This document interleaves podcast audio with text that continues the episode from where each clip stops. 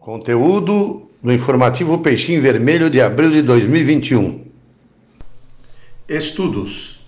Amália Domingo Soler, por Divaldo Cremes.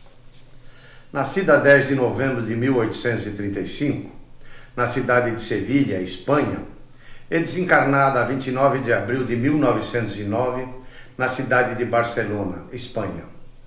Foi figura de grande destaque no seio, seio do Espiritismo espanhol, tendo a sua fama ultrapassado mesmo as fronteiras da Península Ibérica, para atingir os países americanos de fala castelhana. No Brasil, ela tornou-se muito conhecida pela sua obra As Memórias do Padre Germano. A vida de Amália foi entrecortada de dores físicas e morais. Entretanto, ela tudo suportou com estoicismo, pois somente os espíritos fortes sabem vencer os obstáculos, compreendendo que as tribulações da vida terrena são imperativos da lei divina, imposta aos homens pelas suas transgressões cometidas em vidas pretéritas. Através da sua luta, conseguiu também elevar bem alto o conceito da mulher no campo da divulgação. Com a idade de 10 anos, começou a escrever. Aos 18 já estava, já dava publicidade em suas poesias. No propósito de melhor poder difundir os seus escritos, transferiu-se para Madrid. Na capital espanhola, trabalhou de forma tão intensa que ficou completamente cega. Debalde procurou consolo no seio das religiões tradicionais. Os dogmas não a satisfaziam. Os conceitos da vida no além-túmulo, apregoados por essas religiões, não preenchiam o imenso vácuo que existia em sua alma. Um dia, porém, através do periódico Ele Critério, editado pela Federação Espírita Espanhola, tomou conhecimento do Espiritismo. Dali em diante, os seus escritos, que apenas expressavam amargura, passaram a constituir uma fonte de consolação.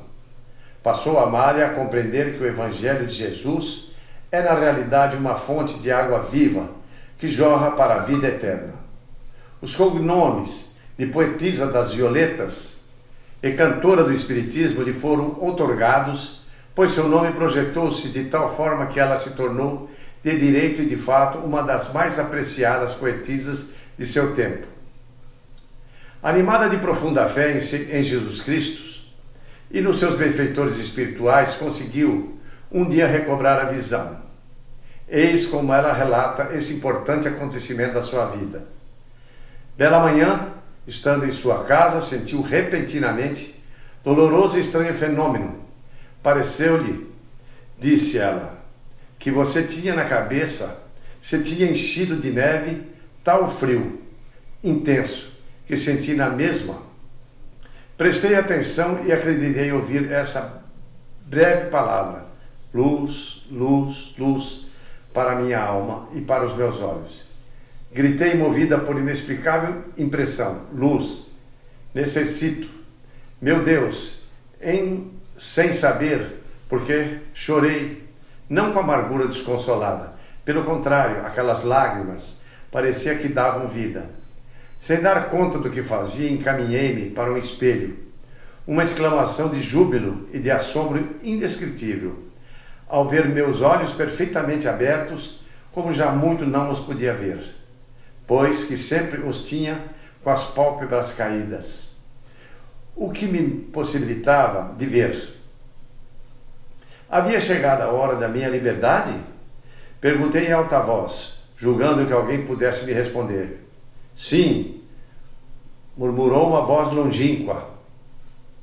Louca de contentamento, corri para o médico que me disse: Amélia, graças a Deus, a partir de amanhã poderás trabalhar porém sem excessos.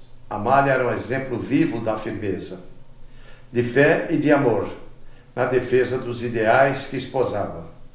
Em novembro de 1878, desenvolveu ingente trabalho no sentido de rebater acusações que eram lançadas contra o Espiritismo pela cura Manterola, na Gazeta de Catalunha. Nesse propósito, ela escreveu uma série de 52 artigos. Luiz Lach seu protetor amigo propôs-lhe editar uma revista que permitisse o desenvolvimento de um trabalho jornalístico. Nessa época, ela enviava colaborações para as publicações El Critério de Madrid e El Buen Sentido de Lérida. Lach, no entanto, reclamou a sua colaboração em Barcelona, para onde ela se dirigiu carente de recursos e com a vista bastante fraca. Ali ela foi apresentada ao editor Torrens, que se prontificou a financiar uma revista dedicada à mulher espírita, sendo ela convidada a dirigi-la. Surgiu então o periódico La Luz del Provenir, o, que, o qual teve a sua publicação suspensa após a publicação do terceiro número, por ordem das autoridades eclesiásticas, que nesse tempo exerciam o papel de policiamento das publicações religiosas. Essa atitude do clero católico não intimidou e ela fez aparecer o eco da verdade. Seus escritos eram enviados para o México, Cuba, Itália, Venezuela e Argentina, servindo de materiais para muitas e importantes publicações editadas naqueles países. Até o instante da sua desencarnação, sua vida foi assolada por grandes dissabores. O decesso de Luiz Lach fez com que a responsabilidade pelo funcionamento da sociedade, a Boa Nova, pesasse sobre seus frágeis ombros. As convulsões políticas e sociais que avassalavam sua pátria incidiam sobre débil economia com que sustentava sua querida revista. Suas produções ultrapassaram a casa de um milheiro. E nisso reside a fama inigualável que ela conseguiu amealhar nos seus 73 anos de vida terrena.